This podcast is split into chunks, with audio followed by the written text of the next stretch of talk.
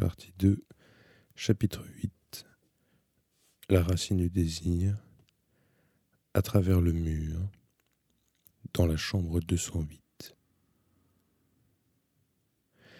Avant l'aube, au fond du puits, je fis un rêve. Mais ce n'en était pas vraiment un. C'était quelque chose qui avait pris par hasard la forme d'un rêve. Je marchais seul. Le visage de Noboru Wataya était projeté sur l'écran de la grande télévision, installée au centre d'un vaste hall. Son speech venait juste de commencer. En costume de tweed, chemise à rayures et cravate bleu marine, les deux mains croisées sur la table, il s'adressait à l'objectif. Une grande carte du monde était accrochée derrière lui. Une bonne centaine de personnes composaient l'assistance, et toutes, sans exception, s'étaient immobilisées pour écouter son discours, la mine sérieuse. Comme si Noboru Wataya était sur le point d'annoncer une nouvelle importante qui allait décider du sort de la population. Je m'arrêtai moi aussi et regardai l'écran. D'une voix très professionnelle, mais avec des accents extrêmement sincères, Noboru Wataya s'adressait à des millions de personnes qu'il ne voyait pas. Ce quelque chose d'insupportable que je ressentais toujours lorsque je me trouvais directement face à lui était maintenant dissimulé au fin fond de son être. Il parlait avec son style bien à lui, infiniment persuasif les pauses soigneusement calculées, le timbre de la voix, la variété des expressions du visage, tout contribuait à créer une impression de réalité étrangement efficace. Noboru Wataya avait visiblement progressé jour après jour en tant qu'orateur. Je n'avais pas du tout envie de reconnaître ce point positif, mais j'étais bien obligé d'en convenir. Puis-je vous faire remarquer, disait-il, que chaque chose est à la fois très compliquée et très simple? C'est une règle fondamentale qui régit ce monde. On ne doit jamais l'oublier. Les choses qui paraissent compliquées, et qui le sont réellement bien sûr, sont très simples pour ce qui est de leur motivation. Que recherchons-nous? Telle est l'unique question. La motivation est, pour ainsi dire, la racine du désir. L'essentiel consiste à trouver cette racine. Il faut creuser sous la surface complexe de la réalité, creuser à l'infini, creuser encore et encore jusqu'à ce que vous arriviez au bout de cette racine. Et si vous procédez ainsi, il indiqua du bout du doigt la carte dans son dos. Tout finira par s'éclaircir. Voilà comment fonctionne le monde. Les imbéciles n'échappent jamais à la complication apparente. Ils marchent à tâtons dans les ténèbres, à la recherche de la sortie, et meurent sans avoir compris la manière dont fonctionne le monde. Exactement comme s'ils s'étaient perdus au fond d'un puits ou d'une jungle. Et s'ils sont ainsi désorientés, c'est parce qu'ils ne comprennent pas le principe des choses. Ils n'ont rien d'autre dans la tête qu'un fatras de connaissances ou des cailloux. Ils ne savent rien, même pas distinguer l'avant de l'arrière, le haut du bas, le nord du sud, même pas cela. Voilà pourquoi ils ne peuvent sortir des ténèbres. Noboru Wataya marqua une pause pour laisser le temps à ses paroles de pénétrer dans l'esprit des auditeurs, puis il poursuivit. Mais oublions ces gens-là. S'ils veulent rester désorientés, qu'ils le restent. Nous avons plus important à faire. Plus je l'écoutais parler, plus la colère montait en moi. J'en suffoquais presque. Il faisait semblant de s'adresser à tout le monde, mais en fait, il s'adressait à moi seul. Et il devait avoir une raison monstrueuse et malveillante pour agir ainsi. Personne d'autre que moi, cependant, ne s'en rendait compte. C'est justement pour cela que Wataya Noboru utilisait le gigantesque réseau de télévision. Il lançait à mon intention des messages que moi seul étais capable de décoder. Je serrais les poings dans mes poches. L'impossibilité de me débarrasser de cette colère ou de la partager avec quelqu'un me plongeait dans un profond sentiment d'isolement. Je traversai le hall, rempli à craquer de gens dont les oreilles qui ne laissaient pas échapper un mot du discours de Noboru Wataya, et me dirigeai droit vers le couloir menant aux chambres des invités. L'homme sans visage était là. Quand je m'approchai de lui, il me regarda avec sa tête sans visage et se dressa devant moi, sans bruit, pour me barrer le passage. Ce n'est pas la bonne heure, dit-il. Vous n'avez pas à être ici. Mais le désarroi profond causé par Watayanoboru me fit sortir de mes gonds. Mon bras se détendit d'un coup pour repousser l'homme qui vacilla comme une ombre et s'écarta pour me laisser passer. Je le dis pour vous, lança l'homme sans visage derrière moi. Chacun de ces mots me piquait le dos d'autant d'éclats de verre. Si vous allez plus loin, vous ne pourrez plus revenir en arrière, ça vous est égal? Mais je continuais d'avancer, à pas rapide, sans attacher d'importance à ses propos. Il fallait que je sache. Je ne pouvais pas me sentir perdu indéfiniment. Je marchais dans un couloir qui ne m'était pas tout à fait inconnu. Je pensais que l'homme sans visage se lancerait à ma poursuite, mais quand je me retournai au bout de quelques mètres, je ne vis personne. Le couloir sinueux était bordé d'une succession de portes identiques.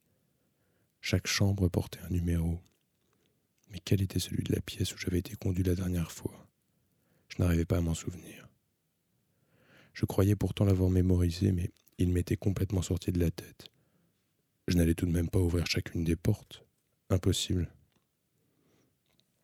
J'irai dans ce couloir jusqu'à ce que, enfin, je croise un valet de chambre portant un plateau chargé d'une bouteille de cutis-sarc, un seau à glace et deux verres. Je le laissai passer, puis le suivis discrètement. Son plateau astiqué et brillant renvoyait les lumières du plafond avec des éclairs. Il ne se retourna pas une seule fois. Le menton pointé en avant, il avançait à pas réguliers, droit devant lui, vers je ne sais où. De temps en temps, il sifflait quelques notes. Je reconnus le prélude de la pivoleuse avec l'attaque des percussions. Il sifflait plutôt bien.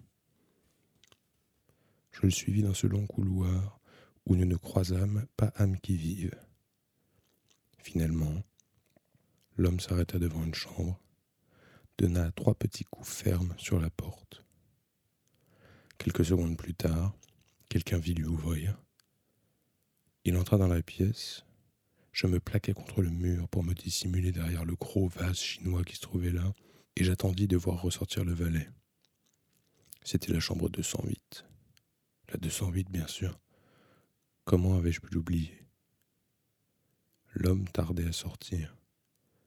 Je jetai un coup d'œil sur ma montre. Les aiguilles s'étaient arrêtées. J'examinais une à une les fleurs dans le vase et respirais l'odeur de chacune. Elles étaient parfaitement fraîches, comme si on venait tout juste de les apporter d'un jardin. Elles n'avaient rien perdu de leur couleur ni de leur parfum.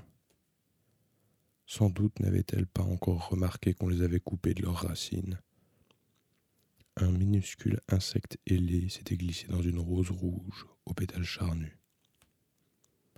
Au bout de cinq minutes, ou peut-être plus, le valet de chambre sortit enfin de la pièce, les mains vides. Le menton de nouveau pointé en avant, il repartit en sens inverse. Dès qu'il eut disparu au coin du couloir, je me postai devant la porte. Je tendis l'oreille dans l'espoir d'entendre un bruit, en vain. Il n'y avait aucun son, pas la moindre impression d'une présence à l'intérieur. Je pris mon courage à deux mains et frappai à la porte. Trois petits coups fermes, comme l'avait fait le valet de chambre. Aucune réponse. Je laissai passer quelques secondes, frappai de nouveau trois fois, un peu plus fort cette fois. Toujours pas de réponse.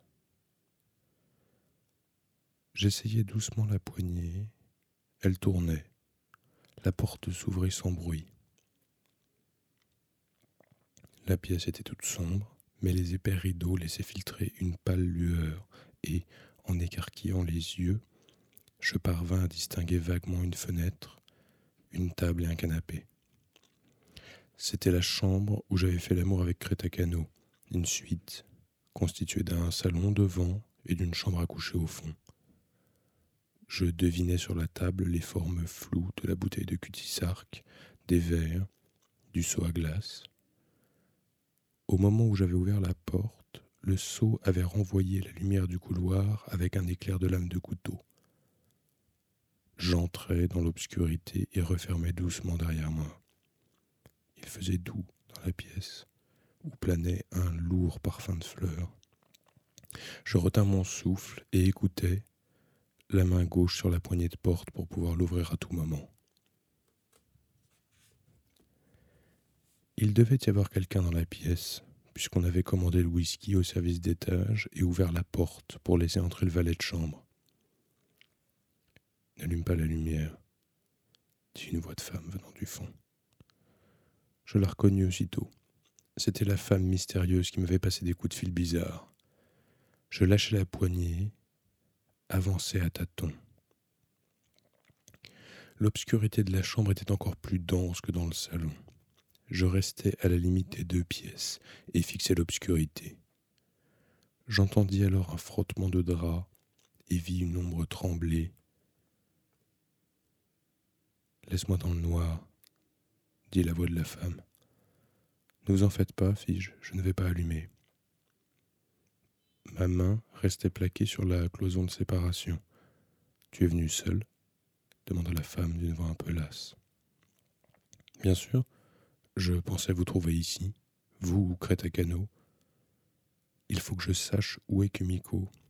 Vous comprenez? Tout a commencé avec votre premier appel. À partir de ce coup de fil mystérieux, il m'est arrivé une série de choses étranges, comme si vous aviez ouvert une boîte magique, jusqu'à ce que finalement, Kumiko disparaisse. Voilà pourquoi je suis venu ici seul. Je ne sais pas qui vous êtes, mais vous détenez une clé. C'est ça, non? Crétacano, fit-elle avec une certaine circonspection. Je n'en ai jamais entendu parler. Elle est ici aussi? Je ne sais pas où elle est, mais je l'ai rencontrée ici plusieurs fois. À chaque inspiration, une forte odeur de fleurs emplissait mes poumons. L'air était épais et lourd. Quelque part dans cette pièce, il devait y avoir un vase plein de fleurs. Quelque part dans l'obscurité, elle devait respirer. Dans cette obscurité remplie d'un parfum intense, je commençais à perdre de vue mon propre corps. J'avais l'impression de devenir un minuscule insecte j'étais devenu un insecte et je m'apprêtais à entrer au milieu des pétales d'une fleur géante. Miel collant, pollen et poils doux m'y attendaient. Ils avaient besoin de mon invasion, de ma présence. Écoutez, dis-je, la toute première chose que j'aimerais savoir, c'est qui vous êtes. Vous affirmez que je vous connais, mais j'ai beau réfléchir, je n'arrive pas à me souvenir. Qui êtes-vous donc? Qui suis-je donc? répéta la femme, comme un perroquet sur un ton dénué de moquerie. J'aimerais bien boire un verre. Tu peux préparer deux whisky on the rocks. Tu vas en prendre un aussi, j'imagine. Je retournai au salon, ouvris la bouteille de whisky, mis des glaçons dans les verres et servis deux on the rocks. La préparation me prit pas mal de temps à cause du noir. Puis j'apportai les deux verres dans la chambre à coucher? La femme me dit d'en poser un sur la table de nuit. Et toi, ajouta-t-elle, tu t'assois sur une chaise, au pied du lit. Je fis comme elle disait. Je posai un verre sur la table de nuit m'installai un peu plus loin sur une chaise, le verre à la main. Mes yeux s'étaient sans doute un peu accoutumés à l'obscurité car je vis une ombre bouger doucement. La femme s'était apparemment redressée sur le lit. Au bruit du tintement des glaçons, je compris qu'elle buvait. Je bus moi aussi un peu de whisky. Elle ne dit rien pendant un long moment, tandis que le silence se poursuivait, le parfum des fleurs devenait plus entêtant. Tu veux vraiment savoir qui je suis? demanda alors la femme. C'est pour ça que je suis ici, répondis-je, mais le son de ma voix trahissait un certain malaise. Tu es venu spécialement ici pour connaître mon nom, n'est-ce pas? Au lieu de répondre, je tout. Mais mon tout sautement avait également une étrange résonance. La femme secoua les glaçons dans son verre. Tu veux connaître mon nom? Malheureusement, je suis incapable de te le donner. Je te connais très bien. Tu me connais très bien, mais moi, je ne me connais pas. Je ne comprends pas ce que vous voulez dire, articulai-je dans l'obscurité. J'en ai assez des devinettes. J'ai besoin de quelque chose de concret, de palpable, d'effets tangibles, quelque chose que je pourrais utiliser comme pied de biche pour forcer la porte. Voilà ce que je voudrais. La femme sembla arracher un profond soupir du tréfonds de son corps. Efforce-toi de découvrir mon nom. Et puis non, ce n'est pas la peine. Tu le connais déjà très bien. Il suffit que tu t'en souviennes. Dès que tu auras réussi à le trouver, je pourrai sortir d'ici. Et dans ce cas, je crois que je pourrais même t'aider à retrouver ta femme, t'aider à retrouver Kumiko Okada. Si tu veux la retrouver, efforce-toi de découvrir mon nom. Le voilà le pied de biche que tu demandes. Tu ne peux pas rester comme ça, désorienté. Tu n'as pas le temps. Chaque jour qui passe sans trouver Kumiko t'éloigne de plus en plus d'elle. Je posai mon whisky par terre. Mais où sommes-nous? demandai-je. Depuis quand êtes-vous ici? Que faites-vous ici? Tu devrais partir maintenant, dit la femme, comme soudain revenue à elle. S'il te trouvait ici, tu aurais des ennuis. Il est beaucoup plus dangereux que tu ne le crois. Il pourrait te tuer pour de bon. Ça n'aurait rien d'étonnant, il en est bien capable. Qui diable est ce il? Elle ne répondit pas. Je ne savais pas quoi dire d'autre. Je me sentais complètement perdu. Il n'y avait pas un bruit dans la chambre. Le silence était profond, étouffant. Ma tête fiévreuse. Sans doute à cause du pollen, mélangé à l'air, les grains microscopiques pénétraient dans mon cerveau et détraquaient mon système nerveux. Écoute, Toreokada, dit la femme d'une voix soudain très différente. La qualité de sa voix pouvait changer en un instant pour une raison ou pour une autre. À présent, elle ne faisait qu'un avec l'air épais et moite de la chambre. Tu aimerais encore faire l'amour avec moi? Entrer en moi? Me lécher tout le corps? Écoute, tu peux me faire tout ce que tu veux. Et je te ferai tout ce que tu veux. Des choses que même ta femme, Kumiko Okada, ne te fera jamais. Avec moi, tu peux jouir de manière inoubliable. Si tu... Brusquement, sans préavis, un coup retentit sur la porte. C'était le bruit précis d'un clou qu'on enfonce tout droit dans quelque chose de dur, un son sinistre dans l'obscurité. La femme m'attrapa par le bras dans le noir. Viens par là, murmura-t-elle, vite. Sa voix à présent était celle de quelqu'un ayant recouvré sa raison. On frappa de nouveau, deux coups, de même force exactement. Je me rappelai soudain que je n'avais pas fermé la porte à clé. Allez vite, dit-elle. Tu dois partir d'ici, et il n'y a qu'un seul moyen. J'avançai dans l'obscurité, me laissant tirer par elle. J'entendis la poignée tourner lentement. Le bruit me fit froid dans le dos. Au moment où la lumière du couloir perçait l'obscurité de la pièce, nous glissâmes dans le mur. Il avait la consistance d'une énorme masse gélatineuse froide. J'étais obligé de serrer les lèvres pour l'empêcher de rentrer dans ma bouche. J'étais en train de passer à travers le mur. Voilà ce que je faisais pour me déplacer d'un endroit à l'autre. Non seulement ça, mais ça me paraissait l'acte le plus naturel du monde. Je sentis la langue de la femme entrer dans ma bouche, elle était chaude et douce. Elle me léchait, s'enroulait autour de la mienne. Le parfum entêtant des pétales de fleurs vint caresser les parois de mes poumons. Au fond de mes reins montait un sourd désir d'éjaculation. Mais je réussis à le contenir en gardant mes yeux hermétiquement clos. Un instant plus tard, je sentis une sorte de chaleur intense sur ma joue droite. C'était une sensation étrange. Je n'avais pas mal, seulement conscience d'une chaleur là. Je ne savais même pas si elle venait de l'extérieur ou avait jailli de l'intérieur de moi-même, mais bientôt, tout disparut. La langue de la femme, le parfum de fleurs, le désir d'éjaculer, le chaud sur ma joue. Et je passai à travers le mur. Quand j'ouvris les yeux, j'étais de ce côté-ci du mur, au fond d'un puits profond.